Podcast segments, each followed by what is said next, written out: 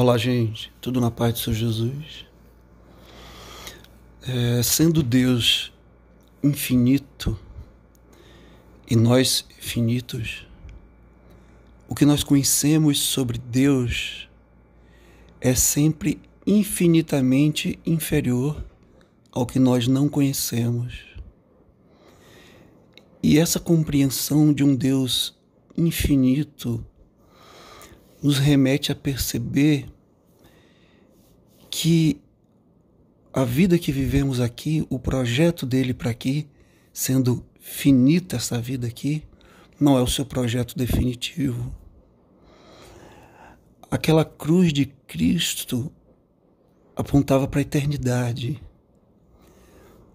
Quando nosso Senhor Jesus não aceitou as riquezas deste mundo, o convite daquele grande espírito maligno do deserto que lhe ofereceu todos os reinos da terra.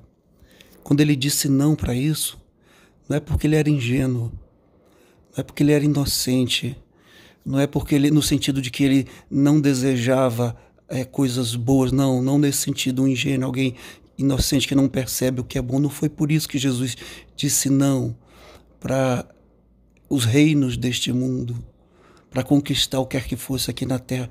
É porque Jesus Cristo sabia que o que quer que lhe fosse oferecido nessa terra era temporal. E ele queria aquilo que era eterno, que era permanente. Por isso mesmo, ele nos convida durante toda a sua trajetória, estamos sempre citando aqui aquilo que ele nos ensina lá em Mateus 6, a semear para a eternidade é? a fazer aqui aquilo que repercute na eternidade. Porque quem vamos ser ou o que vamos ter na eternidade é definido aqui, na vida temporal. Não é? é o que a palavra chama de galardão. E Jesus Cristo, nas suas escolhas e nas suas palavras e nas suas decisões, ensinava isso.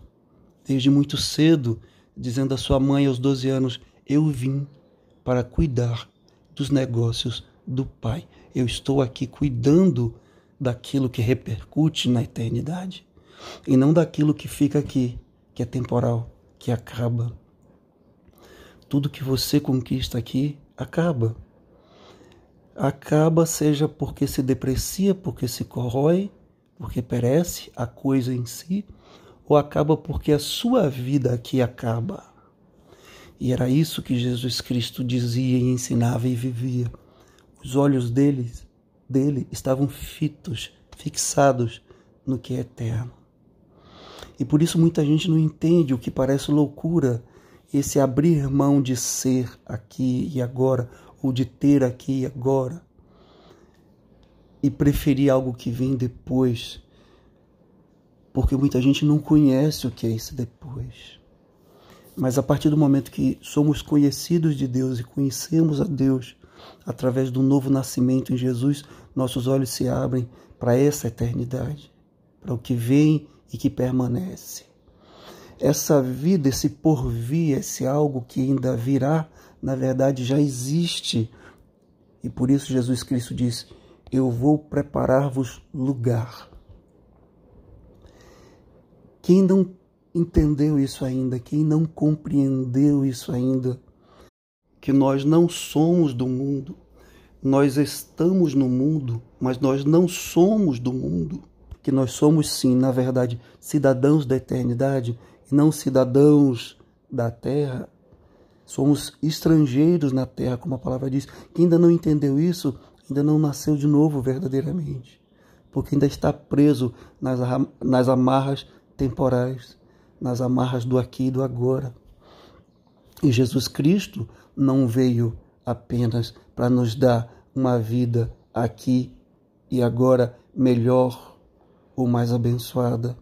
Isso não precisaria de tamanho sacrifício, tamanho padecimento naquela cruz. Ele veio para construir um caminho, que é Ele próprio esse caminho para Deus e para a eternidade, para a sua glória. Não adianta buscar a Deus pelo que Ele tem para dar. O Senhor procura aqueles que o buscam pelo que Ele é.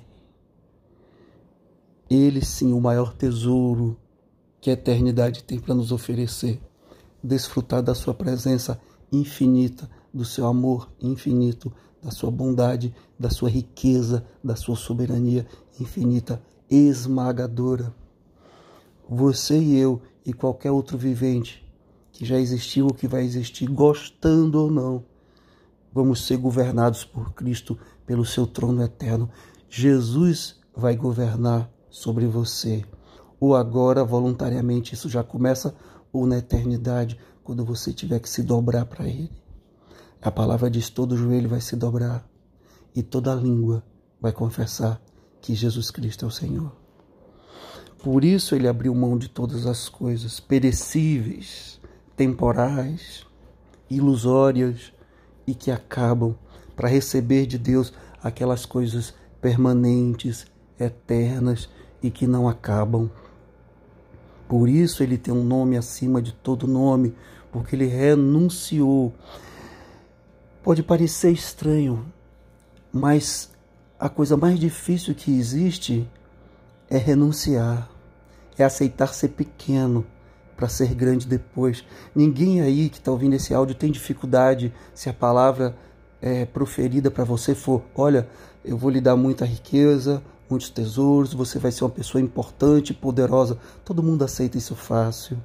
Agora, se a palavra para você for assim: olha, você tem direito, mas eu estou pedindo que você abra mão de ser rico, poderoso, influente e famoso para ser servo, para ser o menor de todos e para receber a recompensa depois.